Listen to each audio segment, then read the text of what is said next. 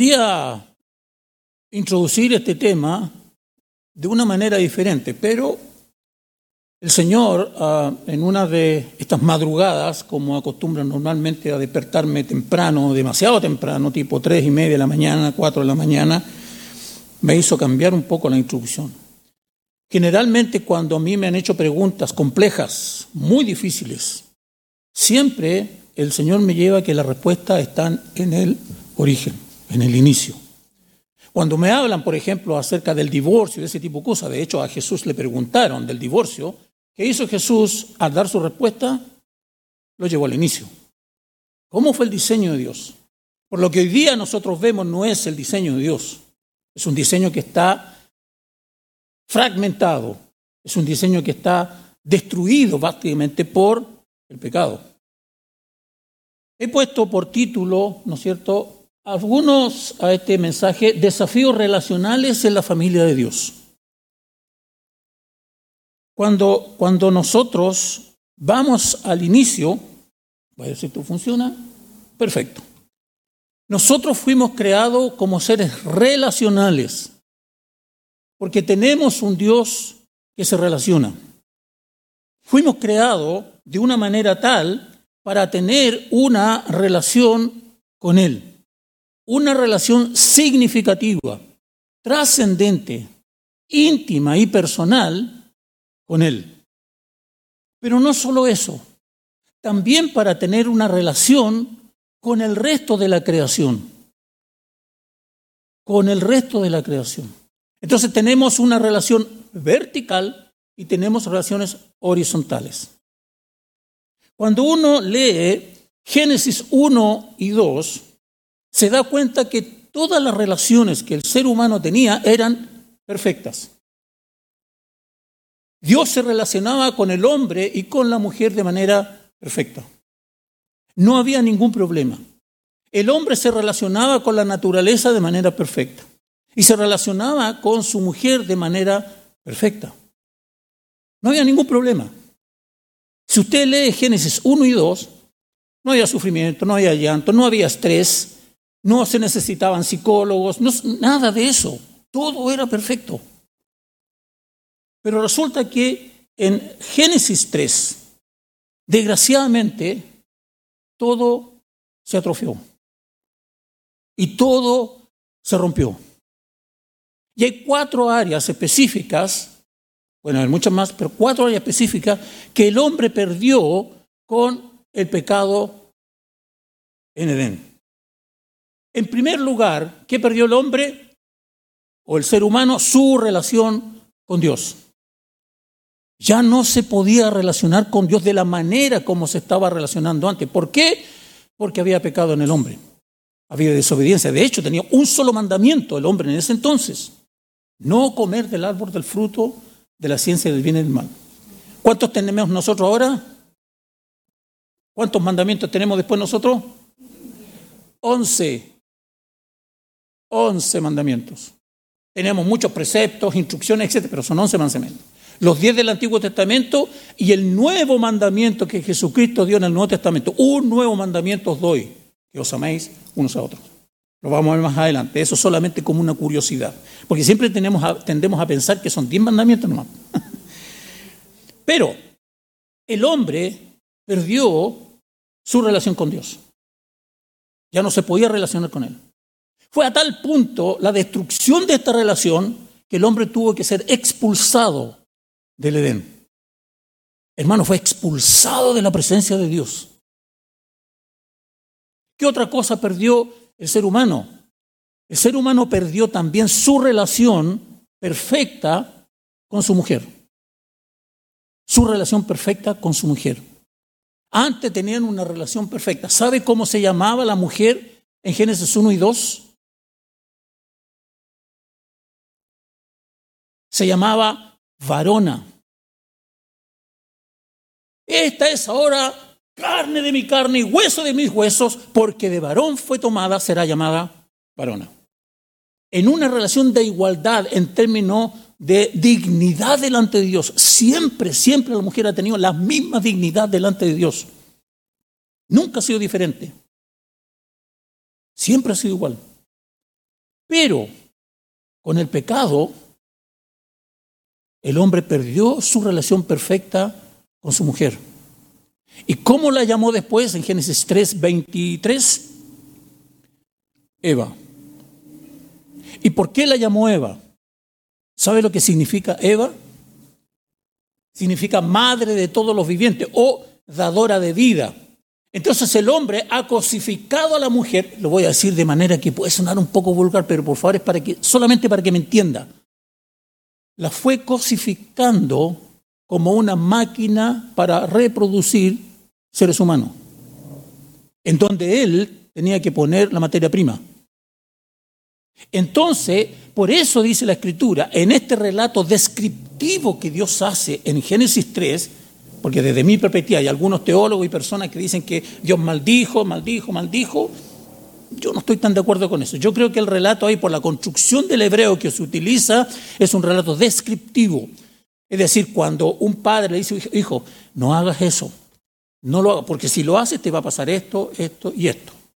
Esa es la forma constructiva que está el Génesis 3. Entonces, ya, cuando ah, le dice a Eva, tu deseo será para el hombre lo que está diciendo que el hombre se va a enseñorear de ella sexualmente, porque ya no tienen una relación perfecta.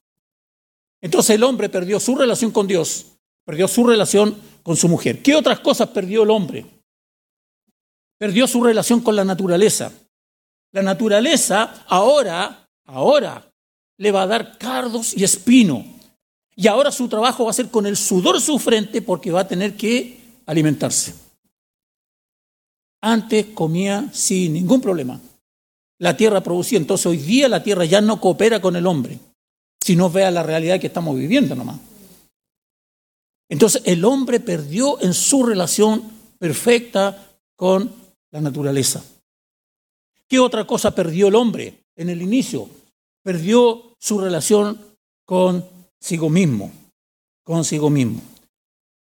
¿Sabe usted que en Génesis 1 y 2 no eran necesarios los psicólogos, ni los psiquiatras, los terapeutas ocupacionales, ninguna situación, porque el hombre no tenía ni siquiera estrés.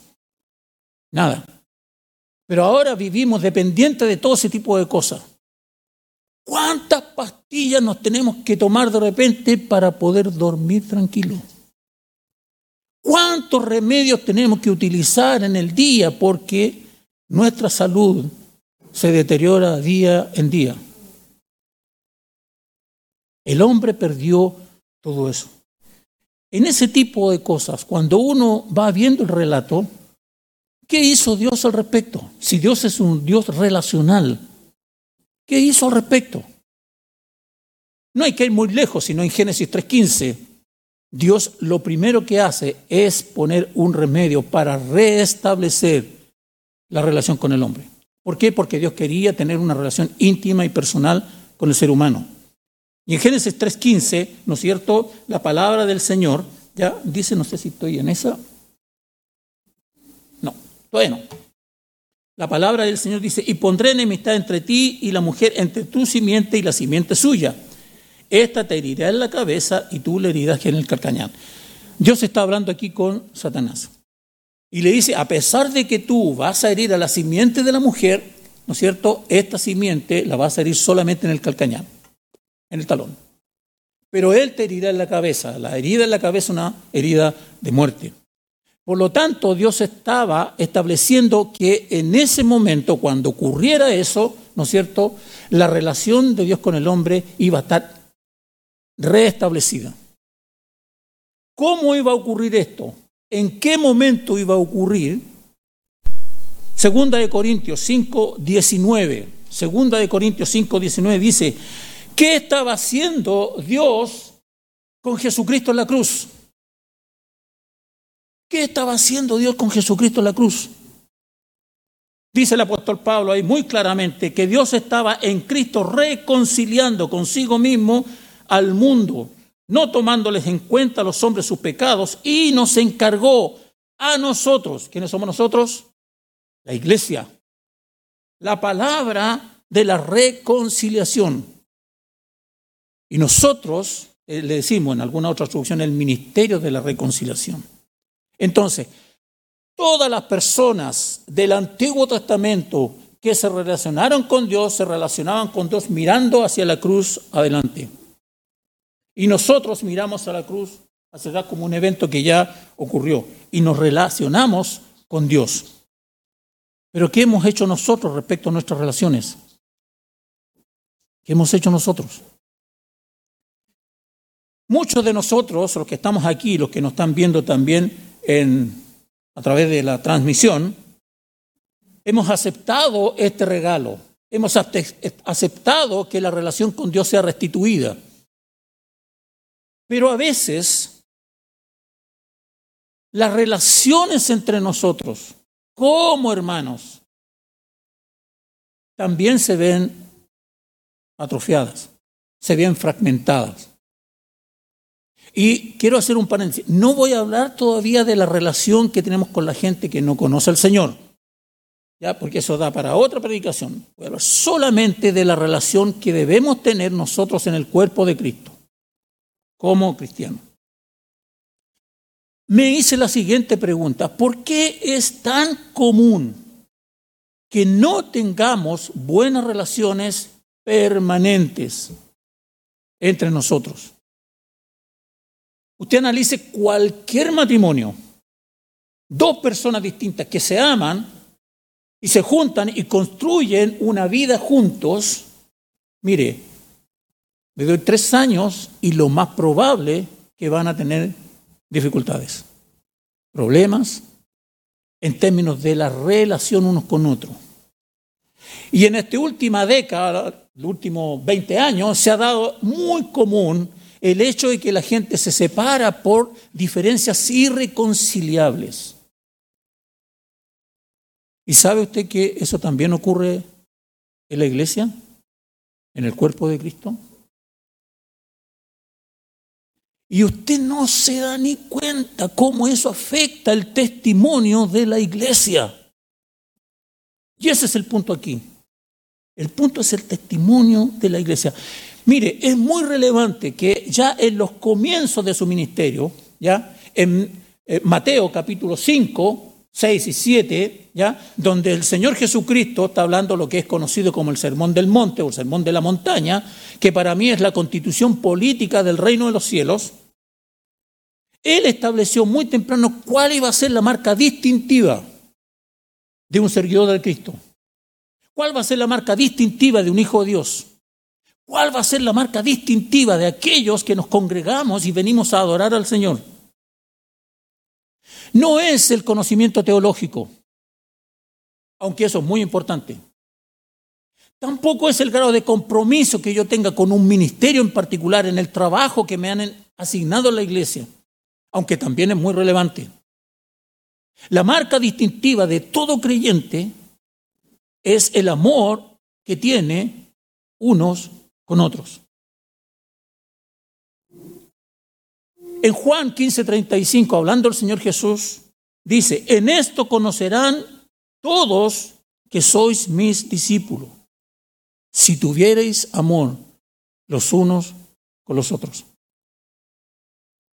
El amor que está hablando aquí es la palabra agape. Es el amor que está definido, si usted quiere saber cómo se define este amor, Primera de Corintios 13. Léalo después con calma, ahí está definido este amor.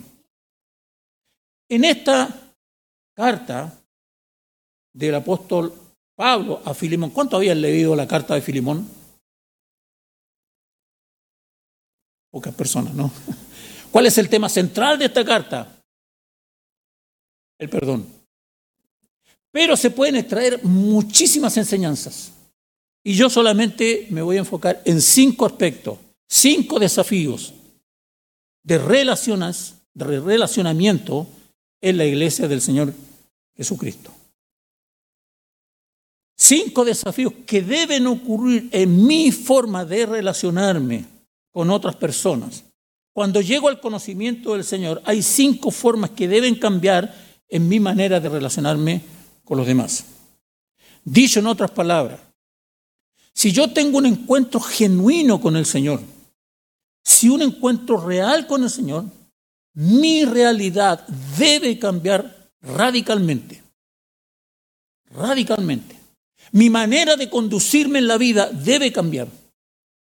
Y eso se debe ver con el paso del tiempo, porque es un proceso que cada uno de nosotros vive. Uno va más adelante, otro va más atrás, pero todos vamos en un proceso de crecimiento espiritual, interno, personal en nuestra relación con Dios. En la medida que nosotros vamos caminando con el Señor. Entonces, si usted analiza su vida hoy, cómo su comportamiento hoy día, debería ser muy distinto a cómo fue su comportamiento hace 10, 5, 3 años atrás. Porque su vida tiene que cambiar. Mi vida ha tenido que cambiar. Y mucho. Y yo creo que el Señor ha sudado la gota gorda conmigo. Veamos el primer desafío. El primer desafío. Cuando hay relaciones rotas entre hermanos, pueden ser también Aparte, esposo, esposa, hijo, padre, madre, etcétera, amigos, pero entre hermanos. La reconciliación entre hermanos que tienen una relación fragmentada o rota no es una opción. No es una opción.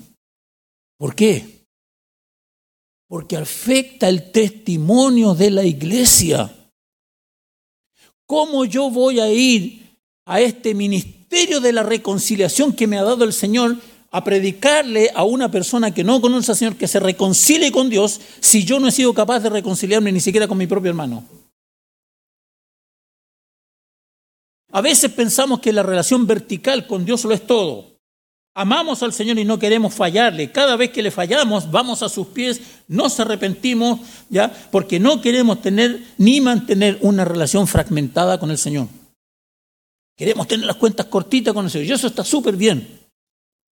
Pero parece que las relaciones con mis hermanos no tienen valor. A veces puedo permanecer con mi hermano que me ofendió, digamos, con una relación fragmentada, derrota por años. A veces esta relación es tan compleja y tan difícil que ¿sabe lo que ocurre? Me cambio de iglesia y me voy a otra iglesia. Allá no me conoce nadie, allá no sabe que vengo con este problema y que este hermano no lo veo ni ver. Me cambio de iglesia.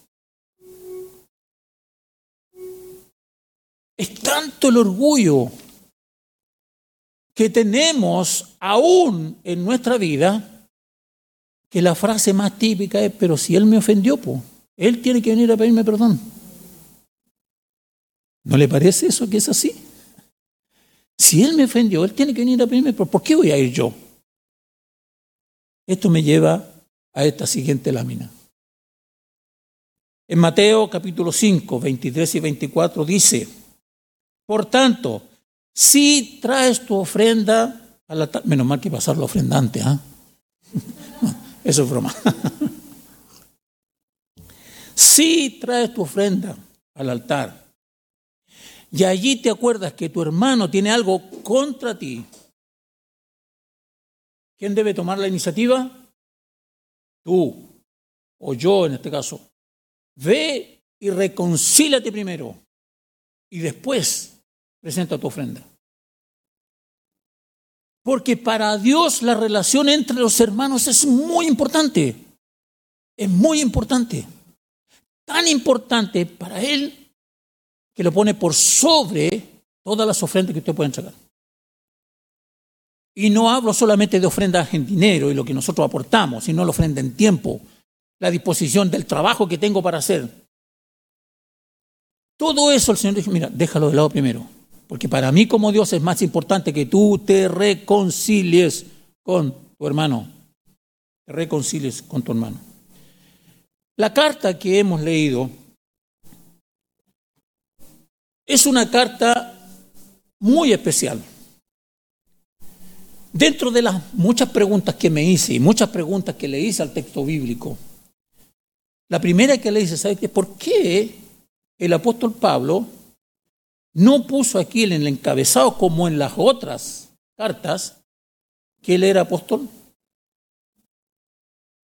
¿Por qué puso que era prisionero de Cristo y no que era apóstol? O como en las otras cartas, siervo de Jesucristo. ¿Usted sabe lo que es la palabra original en, en, griego ahí que se utiliza para, para siervo, que se traduce como siervo? ¿Ya? ¿Cuál es? Dulos. Dulos. Y dulos significa esclavo. En ese contexto, porque ahora nosotros decimos esclavo, no tenemos el contexto que tenía en ese entonces. ¿Sabe que en el Imperio Romano, en el Imperio Romano, tenía una cantidad de como de 120 millones de habitantes? Todo el imperio. ¿Sabe cuántos de esos eran esclavos? Como 60 millones. Casi la mitad de los habitantes del Imperio Romano eran esclavos. Entonces, y ustedes saben, me estoy adelantando un poco, ustedes saben que el amo tenía la vida del esclavo en sus manos. En sus manos. Entonces, esta carta, ¿no es cierto?, está en ese contexto. Filemón era un acaudalado ciudadano de Colosas, ¿ya? en la región de Frigia. Se había convertido al Señor. Y también se había convertido, ¿no es cierto?, su esposa Apia y su hijo Arquipo. Todos los estudiosos de las escrituras y de la historia entienden que lo más probable es que Apia era la esposa y Arquipo era el hijo de ellos, de la familia. ¿Ok? Pero más encima había una iglesia ahí en su casa. Se reunía la gente en su casa. Se reunía la gente en su casa. Onésimo. Onésimo que su nombre significa útil. Onésimo era un esclavo de Filemón, pero había huido. Y por el tenor de la carta, al parecer también le había robado. Ya el hecho que huyera, ya significaba un robo. ¿Por qué? Porque el esclavo tenía un valor. Recuérdense que los esclavos no eran considerados personas, eran considerados elementos, objetos de sus amos para el uso en distintas áreas del quehacer de la casa. Por lo tanto, tenían un precio. Voy a hacer un paréntesis que me encanta esto. Un paréntesis. ¿Sabe usted que los esclavos que eran minusválidos, etcétera, etcétera, todos los que tenían algún tipo, porque tenían distintas categorías, ¿ya? Estaban los que no podían trabajar, por ejemplo, minusválidos, cosas así, después estaban los analfabetos y después estaban los que sabían escribir y leer, que eran los más caros, ¿ya? ¿Sabe cuánto costaba un esclavo minusválido? Que normalmente lo ponían, ¿no es cierto?, a lavar los pies de las visitas. ¿Sabe esto a cuánto costaba? 30 monedas de plata. ¿No le suena esa cifra? Esa cifra fue la misma por la cual Judas vendió al Señor Jesucristo. Tan bajo como un esclavo que solo servía para lavar los pies. Interesante. Cierre paréntesis. Entonces la iglesia se reunía ahí y Onésimo había huido.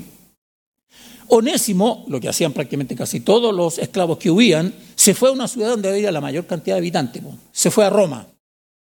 ¿Por qué? Porque la idea era esconderse de ahí, ¿no es cierto?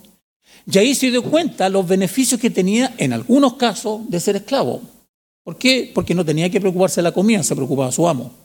No tenía que preocuparse de qué vestía, se preocupaba su amo. Resulta que él solo, chuta, ¿y qué voy a comer? tengo que buscar algún trabajo, tengo que buscar alguna cosa para poder comer. En esa ciudad, ustedes saben, esta es una epístola de la prisión. Y los cálculos establecen que esta epístola se escribió en la primera presión del apóstol Pablo, cuando el apóstol Pablo estaba en una cosa como, como eh, arresto domiciliario. Entonces, en esa circunstancia le permitía recibir visitas y predicar el Evangelio abiertamente. ¿Ok?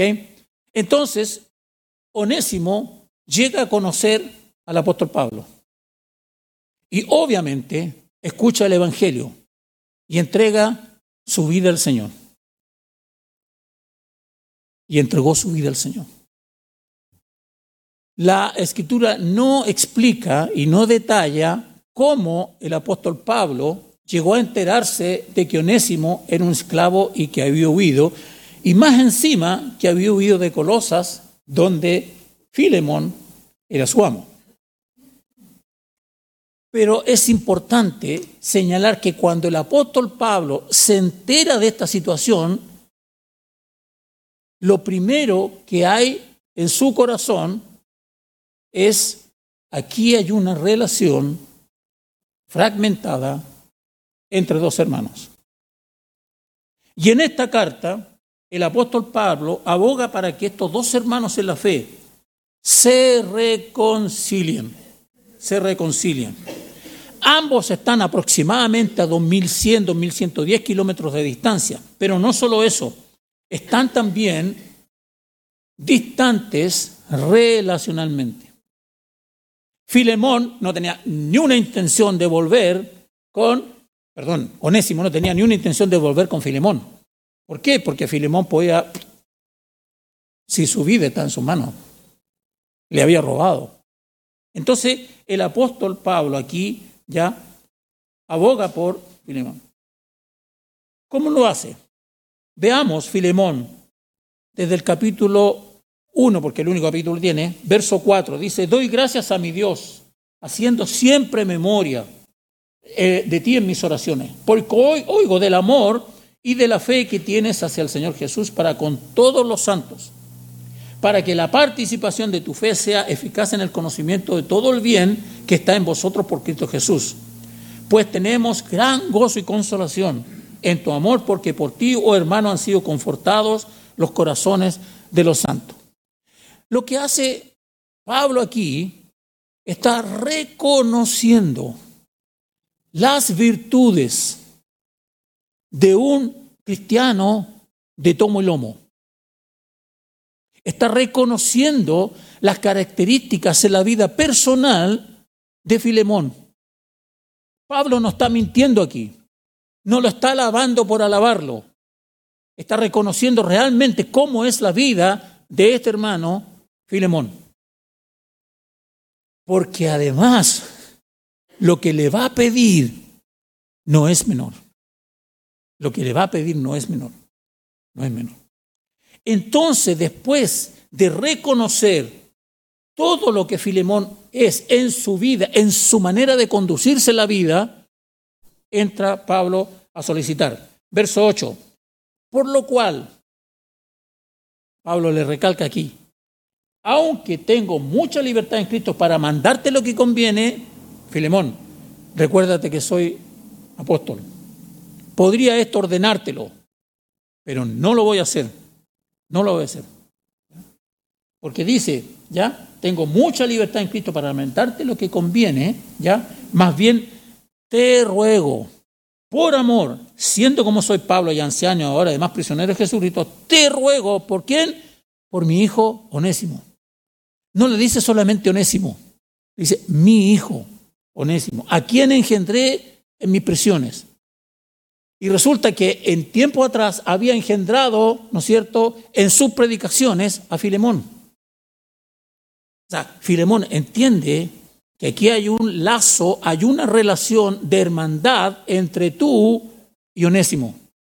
Entonces te lo estoy enviando el cual, y aquí usa un juego de palabras, yo le dije que onésimo significaba útil. Dice, en cual en otro tiempo te fue inútil, pero ahora a ti y a mí nos es útil. Entonces, Pablo le está escribiendo esta carta y nosotros vemos casi por el hombro de Filemón como que si estuviéramos leyendo su carta personal. Y como iba a ser una petición tan grande, no asume su rol de apóstol, ni siquiera su rol, ¿no es cierto?, de líder, sino que se humilla a la misma altura de ellos, ¿no es cierto?, como para hacer esta solicitud. Filemón podría perfectamente haber dicho, Pablo, no opino lo mismo que tú. Por lo tanto, no me mandé a nadie acá. No opino lo mismo. Esto me lleva al segundo desafío. Las diferencias de opinión no deben dañar nuestra relación de hermandad. ¿Sabe que hermanos entrañables hermanos que han luchado juntos en el Señor, en la iglesia, han trabajado codo a codo, de repente tienen diferencias de opinión y a veces los puntos son tan radicales que se separan. Y uno termina yéndose para otra iglesia y termina trabajando en otras cosas, etcétera, etcétera. Y nosotros lo vemos desde la iglesia primitiva, vemos este tipo de situaciones. Uno puede tener diferencias de opinión en distintos aspectos de la vida. A veces tenemos una visión distinta de una misma realidad. Y podemos tener diferencias en aspectos sociales, en aspectos políticos, de gustos, incluso en algunos temas teológicos menores. Podemos tener diferencias. De hecho, ¿por qué cree usted que hay tantas denominaciones evangélicas? Por diferencias de opinión, por diferencias de interpretación de la escritura. De hecho, Dios nunca ha buscado uniformidad. Dios no quiere ser el supreme líder y tener un ejército de clones. No es eso. Dios no busca la uniformidad. Dios lo que siempre ha buscado es unidad en medio de las diferencias. Porque yo puedo tener diferencias con algunos de ustedes, usted puede tener diferencias conmigo. Pero eso no debe dañar nuestra relación de hermandad en el Señor. En el Señor. Es interesante que nosotros somos llamados a procurar la unidad del cuerpo de Cristo, del cuerpo de Cristo. Porque cada uno de nosotros tiene funciones diferentes. Dios nos ha llamado porque nos quiere en un lugar específico en el cuerpo de Cristo. Y una de las grandes preguntas que yo me he hecho constantemente es, Señor, ¿Estoy en el lugar que tú quieres que yo esté? Siempre he escuchado el consejo de mi esposa cuando me dice, no haga más de lo que Dios le pide que haga. Haga lo que el Señor le pide que haga, no haga más que eso. Porque uno tiende en su energía, en tratar de hacer todas las cosas y toma esta responsabilidad y después toma la otra, y después toma la otra, y después toma la otra, y después no tengo tiempo para nada. Haga lo que el Señor le pide que haga. ¿Ha encontrado usted cuál es su lugar en el cuerpo de Cristo? ¿Por qué está aquí? ¿Qué es lo que el Señor le está pidiendo que haga? Miren, en el trabajo hay tanto que hacer. En el trabajo de la iglesia. Y a veces nos faltan manos. De hecho, el apóstol Pablo, en Romanos capítulo 12, versos 4 y 5 dice, porque de la manera en que un cuerpo tenemos muchos miembros, pero no todos los miembros tienen la misma función, así nosotros, siendo muchos, somos un cuerpo en Cristo, y todos miembros los unos de los otros. Todos nos relacionamos los unos con los otros. Hermano, yo dependo de ustedes. Ustedes forman parte del mismo cuerpo en donde yo formo parte. Ustedes dependen de mí. Cada uno de nosotros dependemos el uno del otro para hacer funcionar el cuerpo de Cristo, en que la cabeza es Él. Nosotros somos miembros y cada uno cumplimos la función que cada uno le ha correspondido hacer. Por lo tanto, en el cuerpo de Cristo debemos procurar tener relaciones armoniosas, trabajando cada uno de nosotros en las diferentes áreas en que el Señor nos ha puesto. Incluso aunque opinemos distinto, aunque pensemos distinto, pero debemos concluir en lo mismo. Como dice el apóstol Pablo, debemos ser de un mismo sentir. Aquí está la regla. Aquí está cómo debemos conducirnos. Y si tenemos diferencia de opinión, vayamos a la escritura y veamos que en la escritura está lo que nosotros debemos hacer. Entonces, debemos buscar y procurar tener relaciones armoniosas en medio de las diferencias. El apóstol Pablo, que era un experto relacional, nos dice, Efesios capítulo 4, yo pues, preso en el Señor, os ruego que andéis como es digno de la vocación con que fuisteis llamado, con toda humildad y mansedumbre, soportándoos con paciencia los unos a los otros en amor. Pablo entiende que la universalidad de criterios de las distintas personas que llegan al cuerpo de Cristo van a haber diferencias. Diferencias de conducta, diferencias de pensamiento, diferencias de opiniones, etc.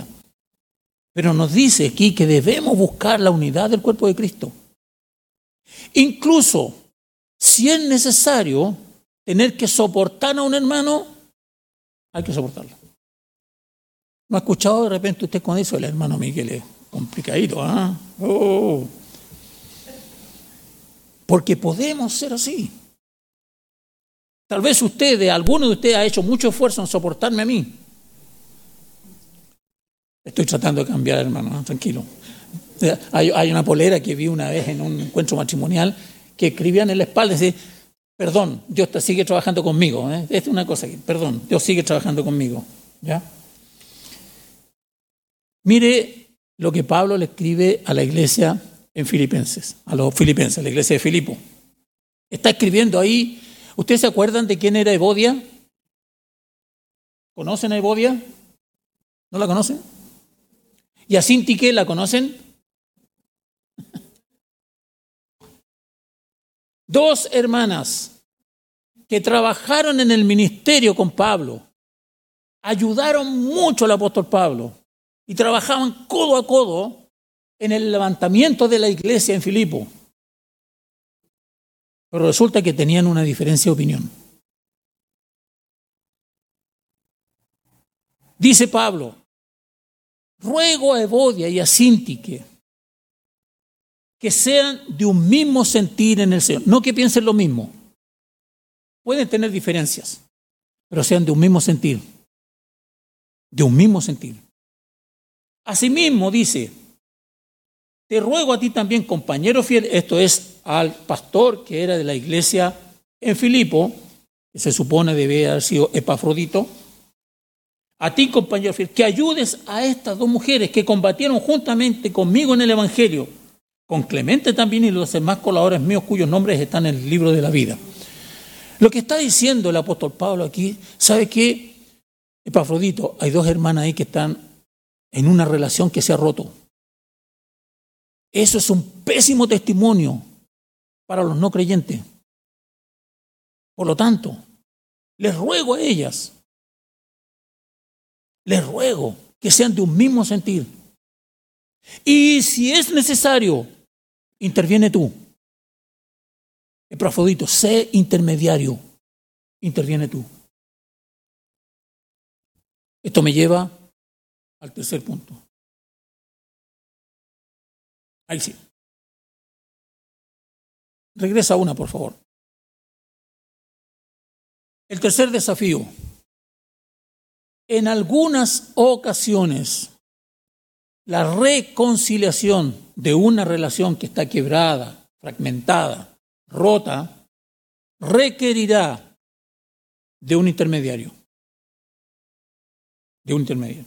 A veces las posiciones son tan extremas que no hay forma de que lleguen a un punto medio, de que ambas personas lleguen a un punto medio. Entonces ahí se hace necesario un intermediario. Para que haya reconciliación de una relación que está fracturada, rota o lisa y llanamente, no hay vuelta que dar. Primero lo que se necesita es una actitud humilde tanto del ofendido como del ofensor. Lo primero que debe encontrar uno es humildad, porque somos tan orgullosos, hermanos. Somos orgullosos por naturaleza. De hecho, ¿qué hace Dios con los orgullosos? En el Antiguo Testamento dice que los mira de lejos nomás.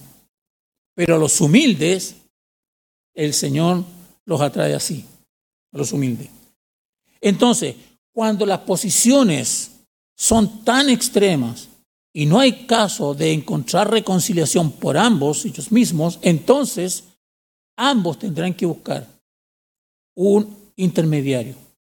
Alguien maduro espiritualmente y con una vida profunda en el Señor, para que la solución o la reconciliación no esté basada en opiniones humanas, sino esté basada en las escrituras, en las escrituras.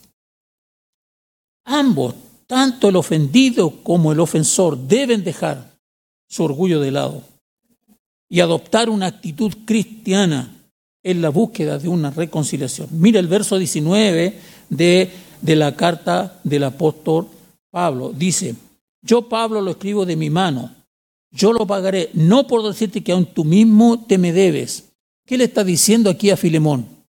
Filemón, tú también eres deudor. Recuerda, tú también eres deudor. Si no fuera sido por la reconciliación de esta relación vertical, no tendrías ni una opción de acercarte siquiera a Dios. Pero Dios se reconcilió contigo. ¿Por qué? Porque tú eres deudor de Dios.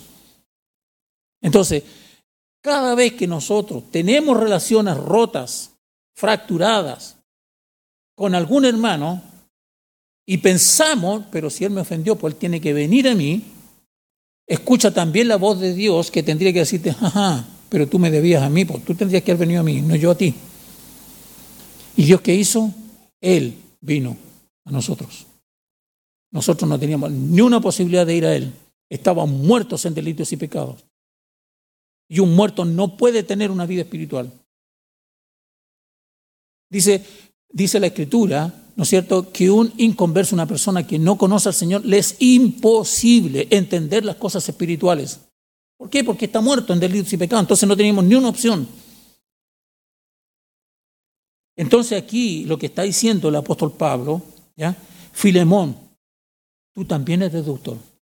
Y Pablo se despoja de su investidura de apóstol, de su investidura de líder, de líder y se humilla con Filemón y le dice, Filemón, te ruego, te ruego que recibas a Onésimo.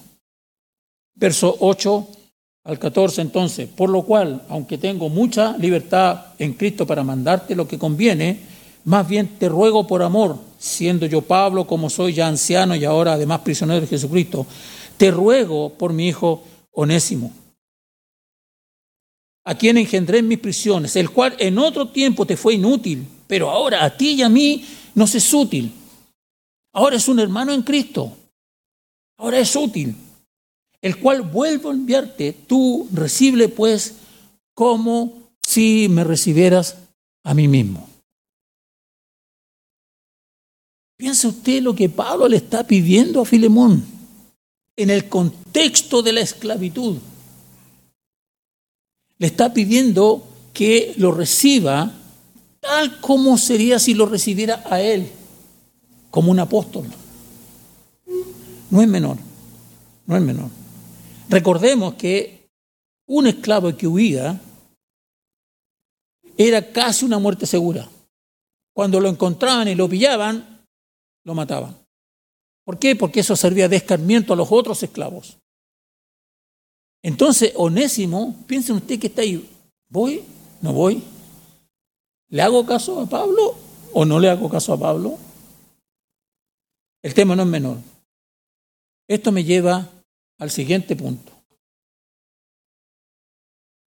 El siguiente punto dice, las relaciones humanas entre cristianos son superiores a las otras relaciones humanas. Tal vez esto pueda sonarle algo, mm, veamos, ¿eh? veamos, ¿qué nos va a decir? En el verso 16, en el verso 16, Pablo le dice, ya no lo recibas como un esclavo, sino como más que un esclavo, en una categoría superior. Recíbelo como un hermano amado, mayormente para mí, pero cuanto más para ti, tanto en la carne como en el Señor.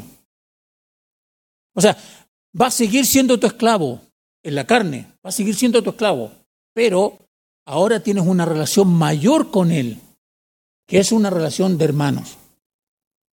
Todos nosotros tenemos relaciones con nuestros padres, con nuestros hijos, con nuestros parientes.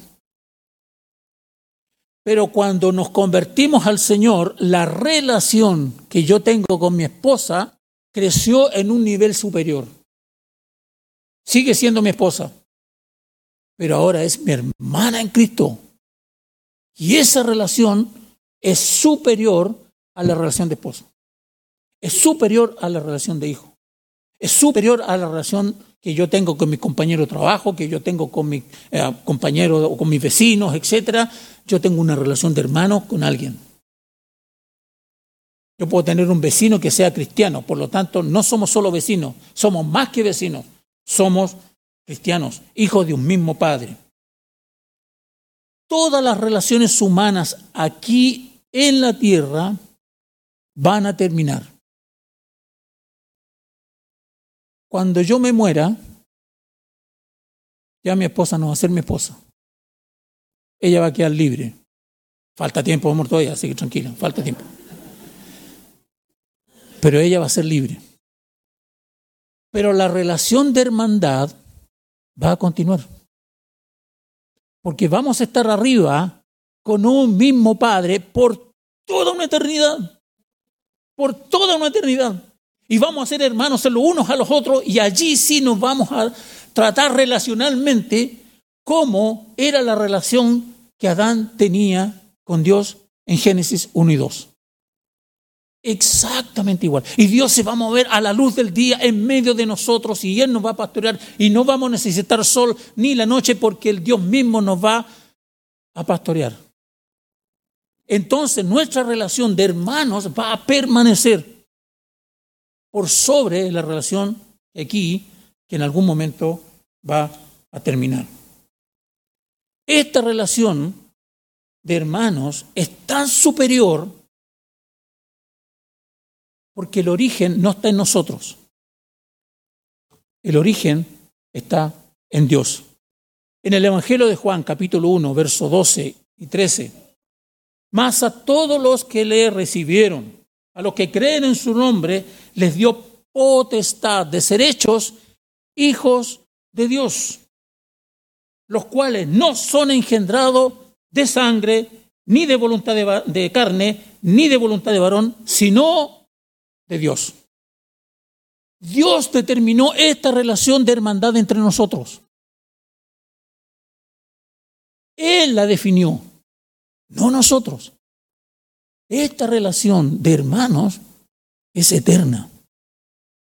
Vamos a estar arriba siendo hermanos. Y ahí usted ya no va a tener que soportar más, porque me voy a comportar de la manera como siempre Dios quiso que nos comportáramos. Entonces nadie va a tener que soportar a nadie. Todos vamos a estar en un mundo idílico. Idílico. ¿Por qué? Porque vamos a estar con Él, con el Señor mismo con el Señor mismo. Entonces, la relación de hermandad es superior a la relación entre las personas naturales, etc.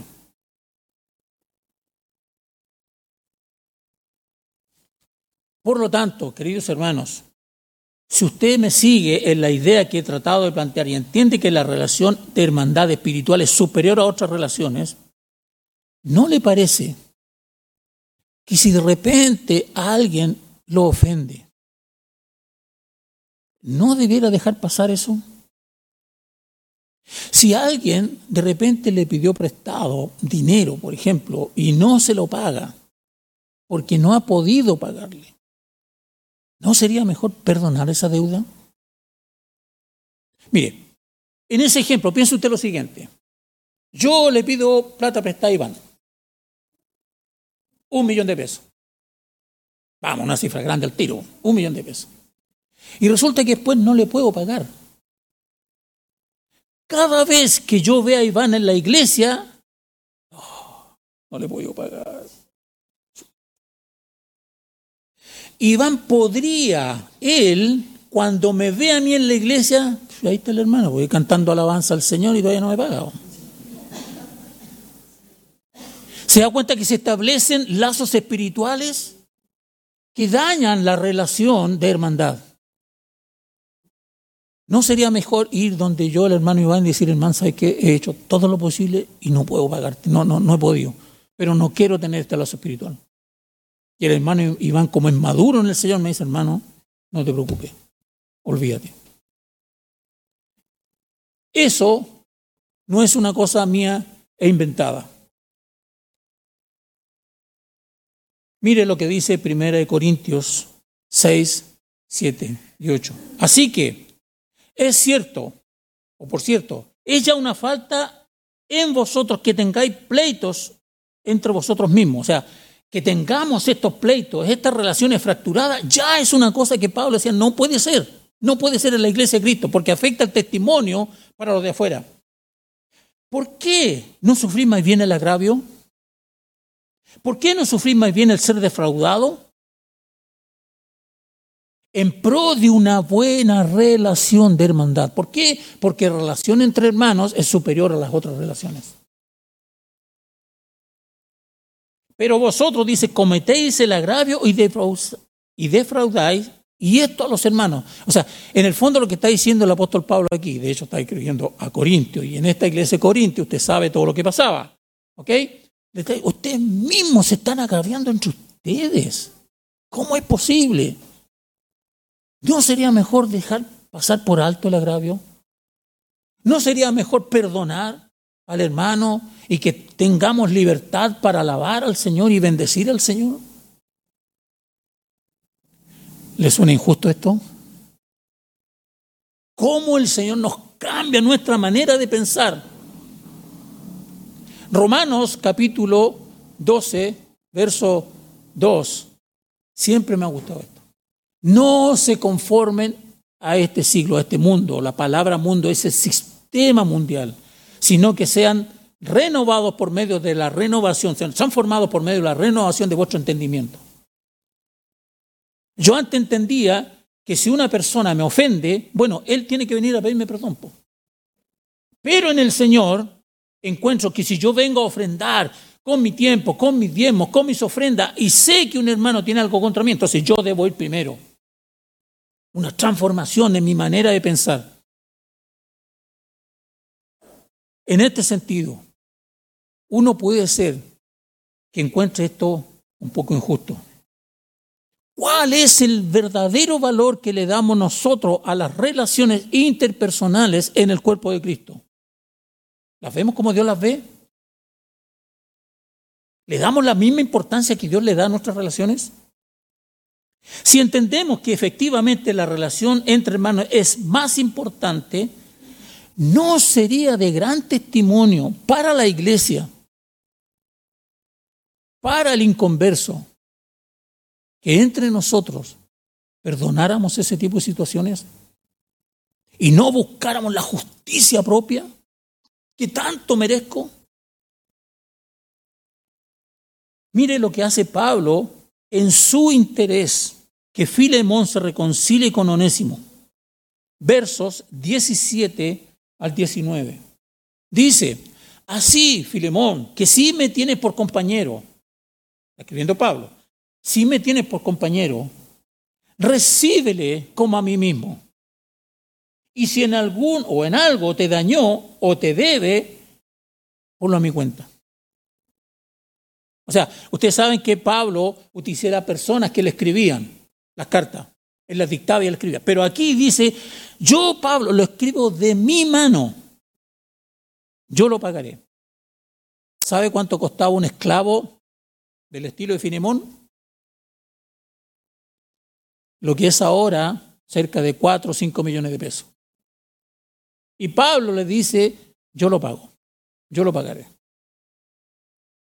Por no decirte que tú mismo te me debes, a mí también.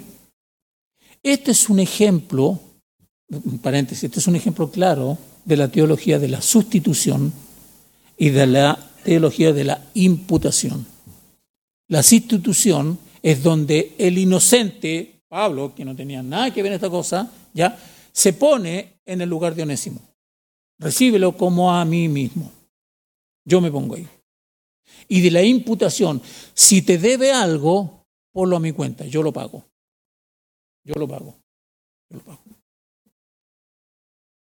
Efectivamente, Pablo tenía mucho interés en que estos hermanos se reconciliaran. Vuelvo al versículo 1. ¿Por qué creen ustedes que el apóstol Pablo no solo saludó a Onésimo, perdón, a Filemón, a Apia, a Arquipo, sino que también saludó a la iglesia que está en tu casa? ¿Por qué? Pablo estaba tan seguro de lo que iba a ser Onésimo que él tenía verdadera intención de que la carta fuera leída en toda la iglesia, en esa iglesia. No sé si en todas las iglesias, no sé si él pensaba que iba a quedar en el cano, porque es una carta muy personal, ¿ya? No es una carta apostólica que tenga instrucciones, es una carta muy personal. Pero sí tenía la intención que se leyera en la iglesia. Imagínese usted cuando llega Onésimo, que todos en la iglesia sabían, porque era un esclavo de Filemón y que había huido, y todos los otros esclavos sabían que Onésimo había huido, y lo más probable es que le había robado. Imagínense ustedes cuando llega Onésimo a la casa de Filemón. Y Filemón lo perdona y lo recibe como si hubiera recibido al mismo Pablo. Y más encima le dice Filemón, delante de toda la iglesia, no te preocupes por lo que me robaste. Dejémoslo así nomás. Y se abrazan como dos hermanos que nunca habían tenido un problema. Imagínese usted el testimonio para toda la iglesia en nuestras relaciones interpersonales unos con otros. ¿Con qué derecho yo le voy a pedir a un hermano que me devuelva, no sé, mil pesos que no me ha pagado si este le perdonó cuatro millones de pesos? Efectivamente, hermanos, nosotros debemos entender que la relación entre hermanos es superior a las otras relaciones.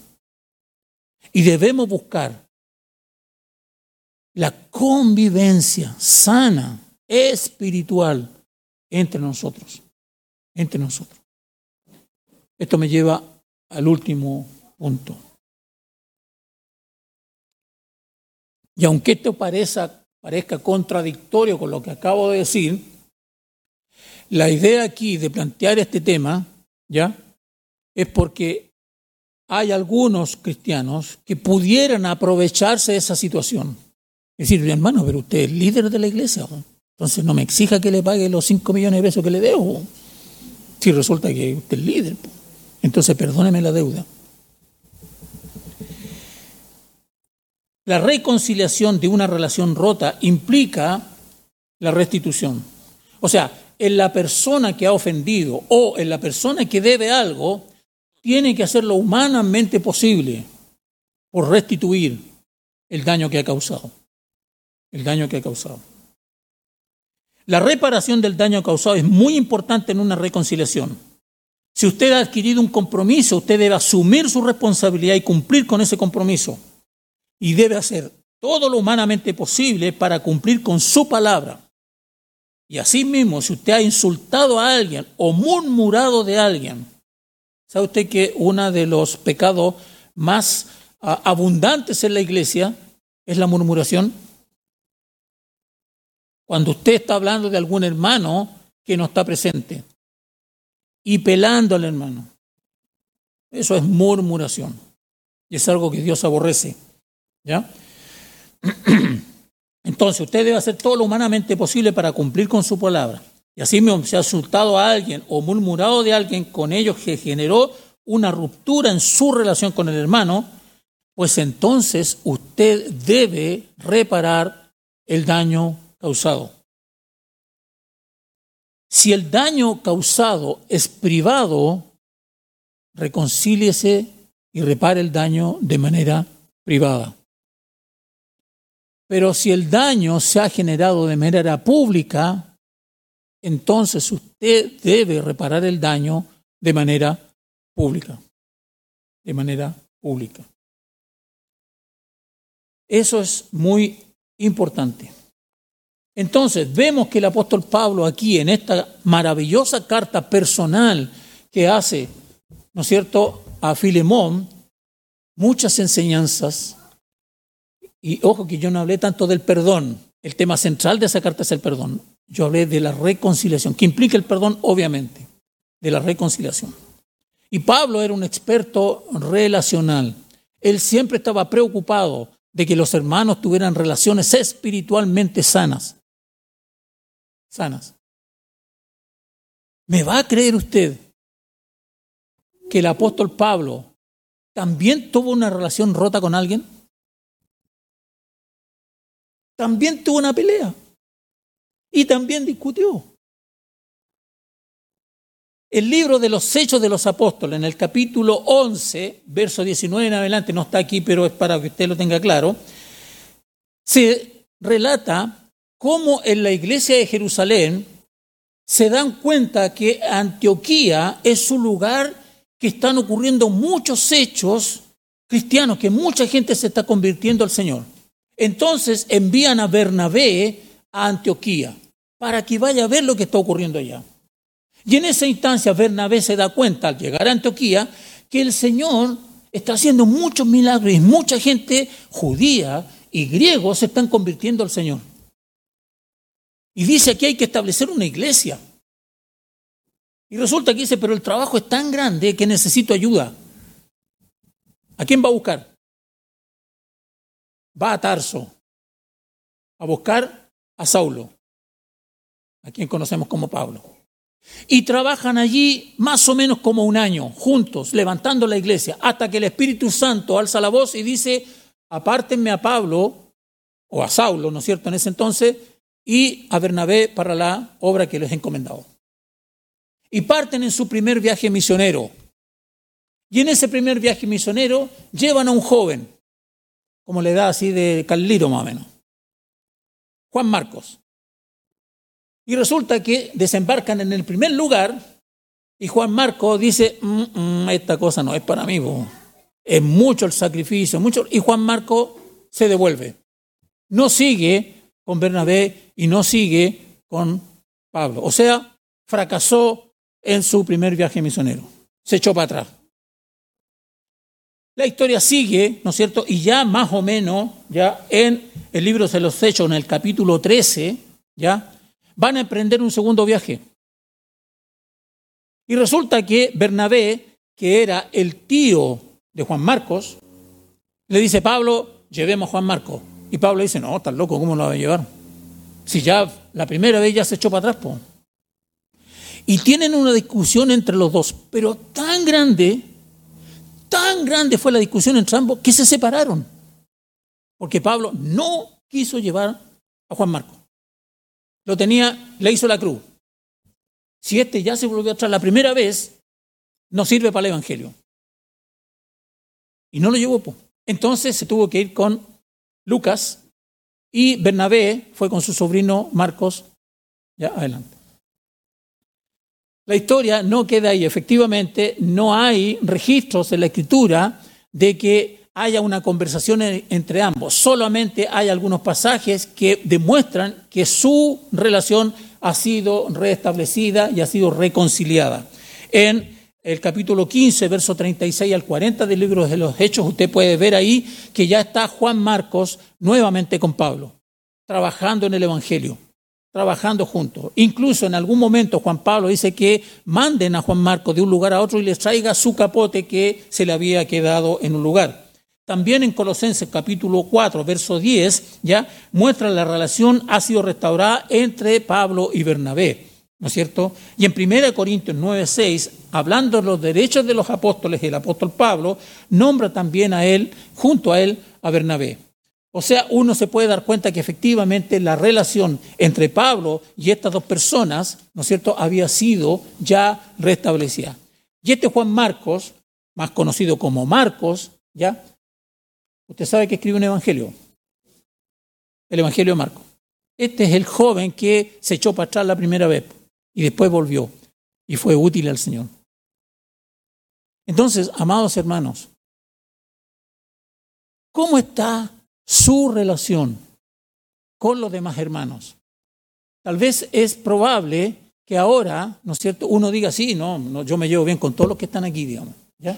Pasen nomás los músicos, por favor, que eh, se llevan bien. Y nos llevamos bien, pero tenemos pocos elementos relacionales. ¿Por qué? Porque nos vemos solamente los domingos. Entonces aquí somos todos santos. Aquí todos nos llevamos súper bien. El punto es, ¿cómo yo tengo mis relaciones durante la semana con los hermanos? ¿Cómo me relaciono con ellos? ¿Hay en su vida alguna relación que esté fracturada, que esté rota? Pongámonos en pie, por favor. Vamos a orar al Señor.